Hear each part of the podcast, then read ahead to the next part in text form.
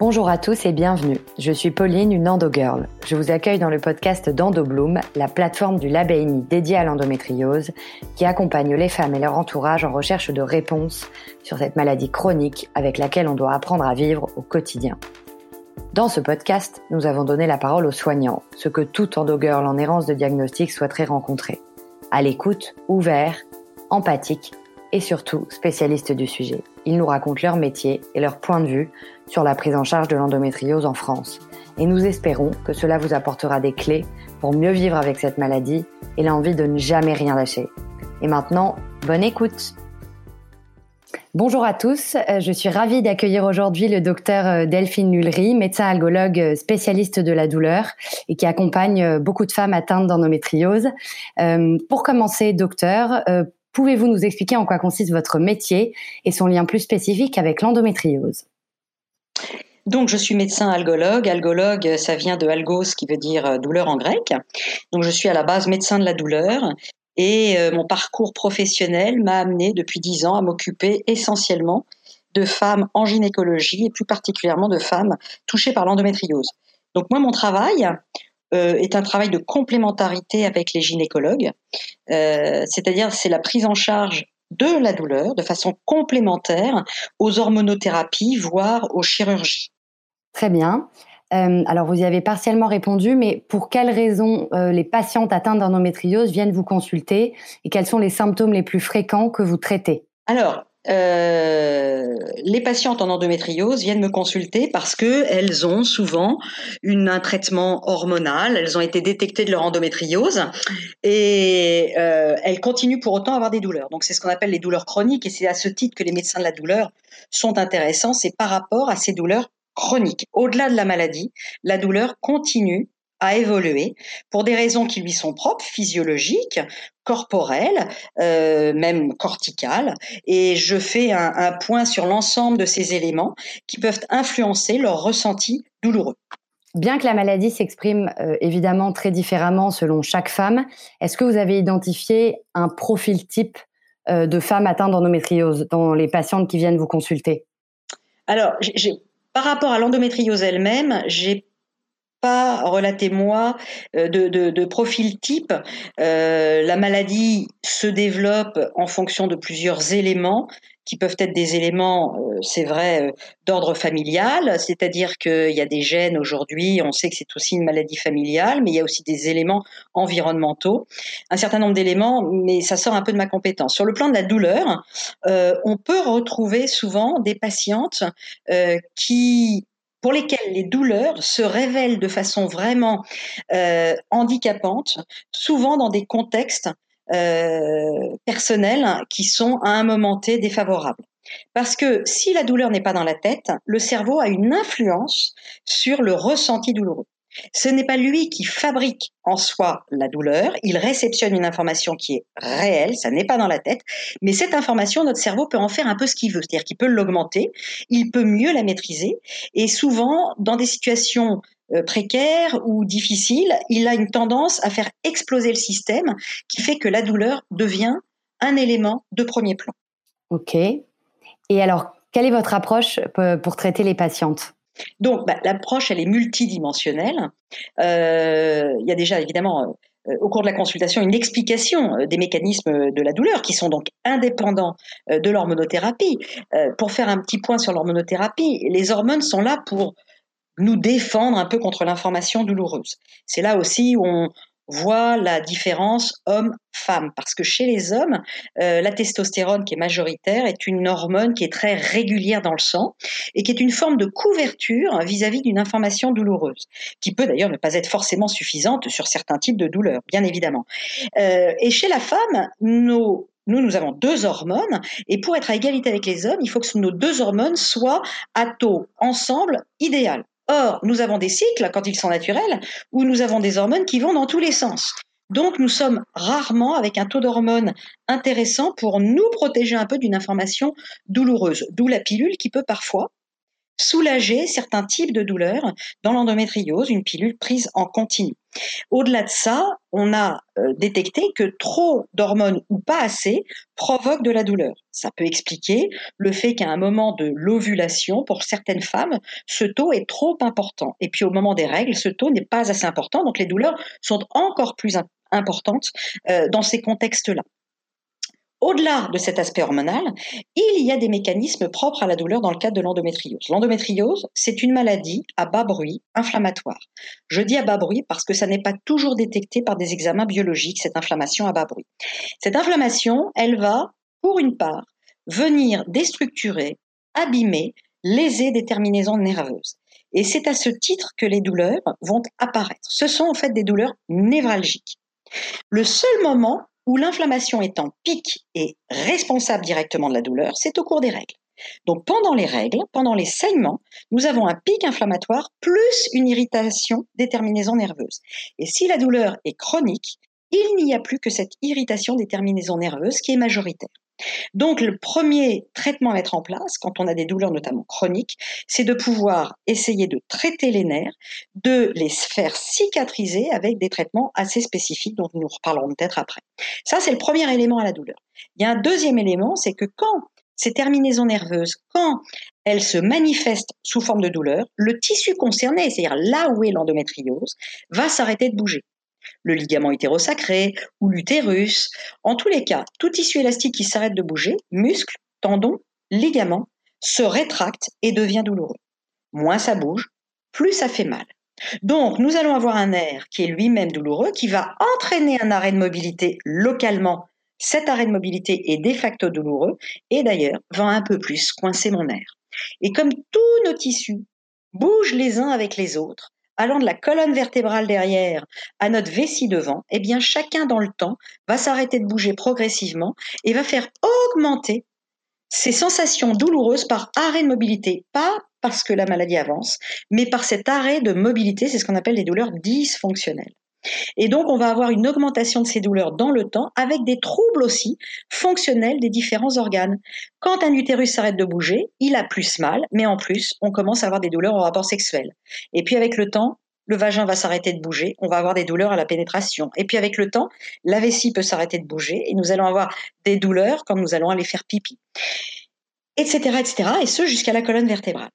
Ça, c'est mon deuxième élément nerfs irrités, tissu qui bouge pas. Et mon troisième élément, c'est mon cerveau qui réceptionne toutes ces informations et qui va en faire un peu ce qu'il veut. Il peut les augmenter.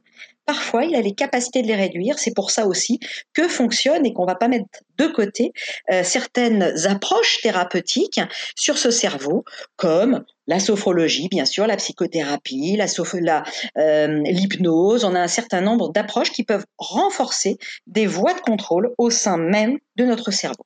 Parfait. Et effectivement, est-ce que maintenant on peut rentrer un peu plus en détail sur votre boîte à outils en fonction de ce que vous venez d'expliquer, quels sont les types de traitements euh, ou l'accompagnement que vous préconisez? Alors, ma boîte à outils, elle va correspondre finalement à ce fameux triptyque.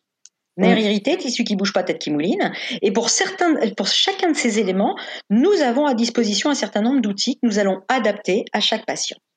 En gros, si les douleurs sont au quotidien, il me semble important d'aller mettre en place un traitement de fond pour essayer de permettre à ces terminaisons nerveuses de cicatriser. Il faut savoir qu'un nerf, il a pour vocation de cicatriser tout seul. Et puis, à un moment, il ne peut plus, il se manifeste quotidiennement. Là, ça vaut le coup de mettre un traitement qui ne sera pas du tout à vie, qui sera l'équivalent d'un pansement que nous mettons sur ces terminaisons nerveuses pour qu'elles reprennent cette cicatrisation. Ces traitements sont médicamenteux, ils sont de deux ordres principaux, les antiépileptiques et certains antidépresseurs à visée antalgique. Ces antidépresseurs notamment ne sont pas du tout antidépresseurs aux doses où nous les utilisons. Les antiépileptiques parce que ce nerf a une tendance à décharger à envoyer des coups de décharge électrique, des coups de poignard, des coups de couteau. Euh, et donc, il est hypersensible et ces antiépileptiques jouent assez bien sur ce type de description euh, douloureuse. Il faut savoir qu'un traitement, il doit être avant toute chose bien supporté, puis avoir des effets bénéfiques. C'est la raison pour laquelle on commence souvent à des tout petits dosages et que l'on essaie de voir pour chacune d'entre nous, nous ne sommes pas toutes faites du même bois, les molécules qui sont les plus adaptées aux patientes. Et nous essayons de récupérer un pourcentage de euh, bah, d'antalgie euh, sur l'ensemble du, ressenti douloureux. Donc ça, c'est la première étape. Et puis ensuite, on va les faire bouger tout le monde. Faire bouger tout le monde, c'est d'abord de d'essayer de, euh, de relancer la mobilité des tissus qui sont totalement coincés. ça, c'est le rôle de l'ostéo ou de la mésothérapie ou des thérapies manuelles, euh, notamment aussi avec les rééducateurs, qui vont avoir un deuxième rôle, ces rééducateurs, c'est de renforcer musculairement ce que l'ostéo ou la mésothérapie aura pu déverrouiller. Et puis, incontournable, c'est de maintenir ce mouvement en faisant 5 à 10 minutes par jour de gymnastique spécifique, de faire mobiliser ce bassin. Alors parmi les gymnastiques les plus connues, il y a le pilate, il y a le yoga, il y a toutes ces approches-là qui est hyper intéressant et important de faire au quotidien pour maintenir cette mobilité et faire en sorte que le nerf ne soit plus coincé. Donc ça, c'est une harmonisation première. Et puis après, on peut aller voir dans un second temps un petit peu comment fonctionne le cerveau. Est-ce que pendant des moments de stress, nous avons des douleurs qui augmentent. Parce que quand il y a stress, il y a d'une part le corps qui se bloque parce que nous sommes en apnée, et d'autre part, les mécanismes d'intégration de l'information douloureuse qui font exploser le système parce que le cerveau ne peut pas s'occuper de tout le monde. Il va s'occuper de l'aspect du stress, il ne peut pas s'occuper d'une information douloureuse qui lui arrive pour mieux la contrôler.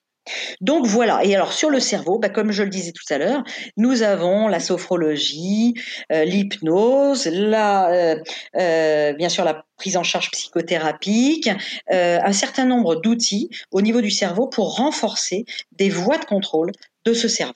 Finalement, ce que vous me racontez, c'est un peu un message d'espoir parce qu'a priori, votre approche transversale permet, quels que soient les symptômes, et on sait que malheureusement, dans le cadre de l'endométriose, il y en a beaucoup, et donc les douleurs s'accompagnent. A priori, vous, vous avez une réponse à chacune de ces douleurs et une potentielle solution. C'est exactement ça.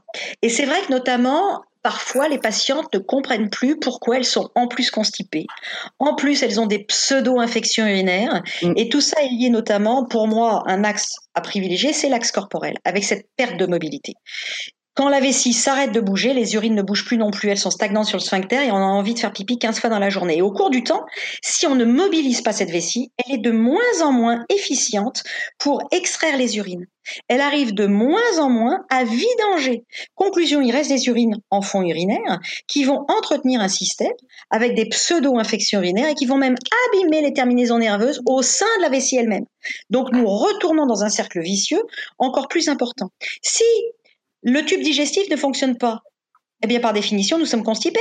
Et même les gaz finissent par plus passer. Alors, on a ce qu'on appelle un météorisme, c'est-à-dire un gros ventre, avec plein de gaz. Et puis parfois, le fameux endobélie. Voilà, les troubles fonctionnels intestinaux, c'est lié au fait que ça ne bouge pas. Et derrière ça, il y a plein de conséquences. Si ça ne bouge pas, il n'y a pas non plus de renouvellement de la flore digestive. Alors on digère très mal un certain nombre d'aliments, et notamment le gluten et le lactose et un tas d'autres choses.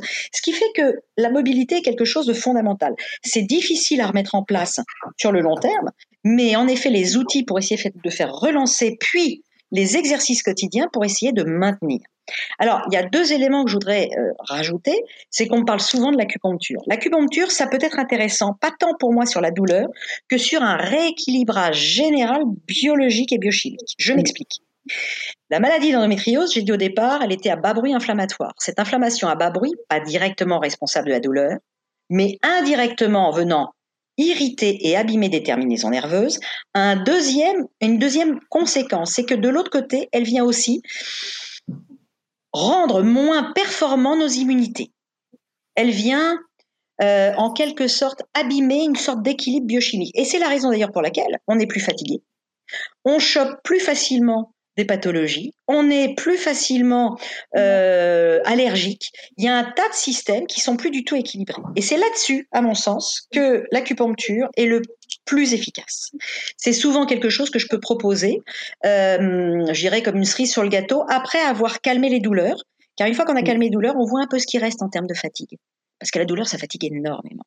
Et donc, on peut regarder un peu ce qui reste et voir s'il est intéressant de pouvoir aussi euh, adjoindre euh, l'acupuncture. Et puis, en ce qui concerne les médicaments souvent proposés par les médecins, que sont les anti-inflammatoires ou l'ensemble des opioïdes, des morphiniques, que ce soit les extraits d'opium comme la lamaline, que ce soit le tramadol, que ce soit un certain nombre d'éléments comme cela, eh bien, eux ne sont n'ont pas d'efficacité globalement sur les douleurs névralgiques. C'est pour ça que ça marche pas bien et qu'on a des effets indésirables. Et mm. excepté le tramadol qui peut avoir un petit effet sur les douleurs névralgiques, mais il est aussi très morphinique et cette partie morphinique fait qu'on ne le supporte pas toujours bien. Le seul moment où ces traitements-là sont légitimes, c'est pendant les règles. C'est au moment des saignements. Parce que là, il y a une inflammation en pic, que les anti-inflammatoires sont en effet les plus appropriés, voire en complément un petit peu d'opioïdes. Mais en dehors de ça, ils n'ont aucun intérêt. Et comme ils n'ont pas d'intérêt pour le mécanisme de la douleur, ils ne sont donc pas adaptés à un mécanisme profond de la douleur, eh bien, ils font des effets indésirables. Très bien, c'est clair. Euh, une question un peu plus générale. Quel constat mhm. faites-vous faites sur la prise en charge de l'endométriose en France au vu de vos nombreuses consultations et de vos années d'expérience? Alors pour l'instant, euh, on en reste toujours à 7 ans de délai euh, mm. pour de diagnostic. Malheureusement. on a un peu avancé. Avant, on disait que c'était 9 ans. Enfin, on patine quand même encore un peu. Donc, euh, on ne peut que euh, admettre que l'endométriose, de mon point de vue, c'est une pathologie de nana. Alors, on ne va pas rentrer dans un discours féministe à outrance, mm. mais il y a sans doute une influence euh, du patriarcat qui estime, et tout ça est très tourné autour des règles, hein, qui estime que les règles, et selon toutes les religions, selon toute la médecine, c'est quelque chose qui est naturel. Et c'est vrai que c'est naturel. Mm. À partir du moment où on statue que c'est naturel, le fait de s'en plaindre n'a pas de légitimité. Donc, déjà, on perd un certain nombre de patientes pour lesquelles j'ai très très mal et que ce très très mal est en inadéquation avec la réalité des règles et n'est pas prise en compte. Donc il y a quelque chose de cet ordre-là. Et tout au cours des siècles, le patriarcat a sans doute appuyé sur le fait que cette plainte était liée à notre hystérie euh, naturelle euh, mmh. et de fait que nous nous plaignons euh, au-delà de la raison et que donc il n'y a pas légitimité à la plainte de la douleur féminine. Ça va au-delà des règles, hein. mais les règles sont pour moi le point d'ancrage de cette idée générale tous les mouvements MeToo, tous ces mouvements de la parole de la femme ont sans doute commencer à faire changer les idées. C'est ce qui fait, de mon point de vue, l'émergence même de l'endométriose au sein de la population générale et euh, des groupes de femmes qui ont commencé à manifester et de la connaissance, de la reconnaissance d'une pathologie qui existait et qui pouvait être autre chose que la plainte de Nana qui se plaignait tout le temps. Parce que dans notre société, la libération de la parole a sans doute permis de euh, mieux matérialiser une réalité. Ça, pour moi, c'est un des, aspects qui a été modifié. Mais de là à ce que le monde médical puisse prendre, encore en considération ces choses-là, nous n'en sommes pas encore tout à fait là. Je pense que ça change aujourd'hui. Je pense que beaucoup de gynécologues, euh, sans compter que, à mon sens, euh, la, la spécialité s'est aussi beaucoup féminisée euh, eh bien, il y a sans doute quelque chose qui commence à être plus reconnu euh, par, euh, par certains médecins. Alors, on n'en voit pas encore les conséquences aujourd'hui, mais reconnu. Ensuite, il y a tout l'apprentissage de comment je fais pour prendre en charge. Et là, on en vient à la reconnaissance du monde de la douleur qui n'est pas encore, à mon sens, aujourd'hui suffisant. Euh, les centres antidouleurs qui existent et qui sont sans doute pas encore assez nombreux s'occupent essentiellement de douleurs chroniques dans dans le cadre du cancer et dans le cadre des douleurs non cancéreuses, plus de la fibromyalgie, peu des douleurs pelviennes, parce qu'on revient à cette idée que les règles douloureuses, c'est normal. Donc, on a encore là euh, à beaucoup progresser sur ce discours de dire que non, ça n'est pas toujours normal et que ces règles qui sont très douloureuses et qui vont amener petit à petit au lit potentiellement d'une douleur chronique doivent être prises en charge le plus tôt possible avec des traitements, vous le voyez, qui sont assez particuliers, qui sont connus du monde de la douleur, mais le monde de la douleur ne s'intéresse pas toujours aux douleurs gynéco. Et la gynéco ne s'intéresse pas toujours à la douleur euh, chronique euh, parce que euh, pour des gynécologues, c'est une douleur qui, au cours du temps, s'est plutôt inscrit dans une fragilité psychique que dans une réalité physiologique. Beaucoup de chemin a été parcouru, mais il en reste beaucoup à faire. Et disons que j'espère que notre petit échange servira euh, à apporter sa pierre à l'édifice. Pour terminer, euh, aujourd'hui, avez-vous un conseil, une bonne pratique à donner aux femmes qui nous écouteront? Alors, d'abord, euh, peut-être un premier conseil, c'est de se rendre compte à quel moment est-ce qu'une douleur s'inscrit de façon plus durable dans le corps de se rendre compte qu'il y a un certain nombre d'éléments sur lesquels elles ont aussi euh, quelque chose à apporter. Le fait de faire de l'exercice au quotidien est quelque chose qu'on ne peut pas faire pour elles. Le fait de se rendre compte qu'à un moment de fragilité personnelle, les choses ont pu commencer à basculer, ça ne veut pas dire qu'elles sont fragiles. Ça veut dire que la prise en charge aussi de la douleur peut amener à prendre en charge quelque chose de beaucoup plus large dans sa vie au quotidien qui va permettre aussi d'aller au-delà de la douleur elle-même et d'améliorer ce quotidien. Ça, c'est quelque chose qui me semble important. Ensuite, à titre personnel de prise en charge, eh bien, pour l'instant, c'est de continuer à se battre pour euh, pour se faire entendre. Et ça, c'est compliqué parce que les médecins de la douleur, comme vous avez pu le comprendre, notamment sur les douleurs gynéco, ne courent pas la rue. Euh, c'est de pouvoir faire comprendre peut-être aux médecins gynécologues et médecins généralistes qu'on peut avoir une prise en charge parallèle faite par des médecins qui ont d'autres approches tout à fait complémentaires qui ne remplaceront pas ce que le gynécologue peut apporter, ou le médecin généraliste, mais qui seront en complémentarité, et de pouvoir pousser un petit peu à pouvoir venir voir ces médecins euh, dans cette complémentarité-là. Merci beaucoup, docteur. Euh, je suis sûre que votre témoignage et votre approche euh, seront très utiles à toutes les femmes qui nous écouteront. C'est la fin de cet épisode. J'espère que cet échange vous a aidé à y voir plus clair et à trouver des pistes pour mieux comprendre et appréhender l'endométriose. Retrouvez d'autres témoignages et partages d'expertise pour mieux vivre avec l'endométriose sur le site endobloom.fr. Et à bientôt pour de nouveaux épisodes.